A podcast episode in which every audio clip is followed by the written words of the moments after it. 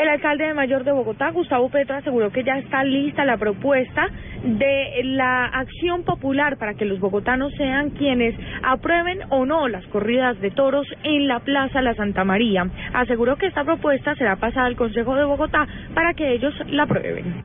Esta pregunta se tiene que volver un acuerdo del Consejo y si es así pasa a la registraduría para que en las próximas elecciones se haga el tarjetón y se consulte a la ciudadanía bogotana sobre si quiere la ciudadanía bogotana que continúen las corridas de toros en la ciudad o no.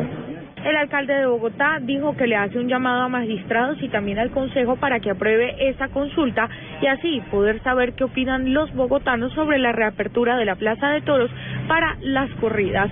Daniela Morales, Blue Radio.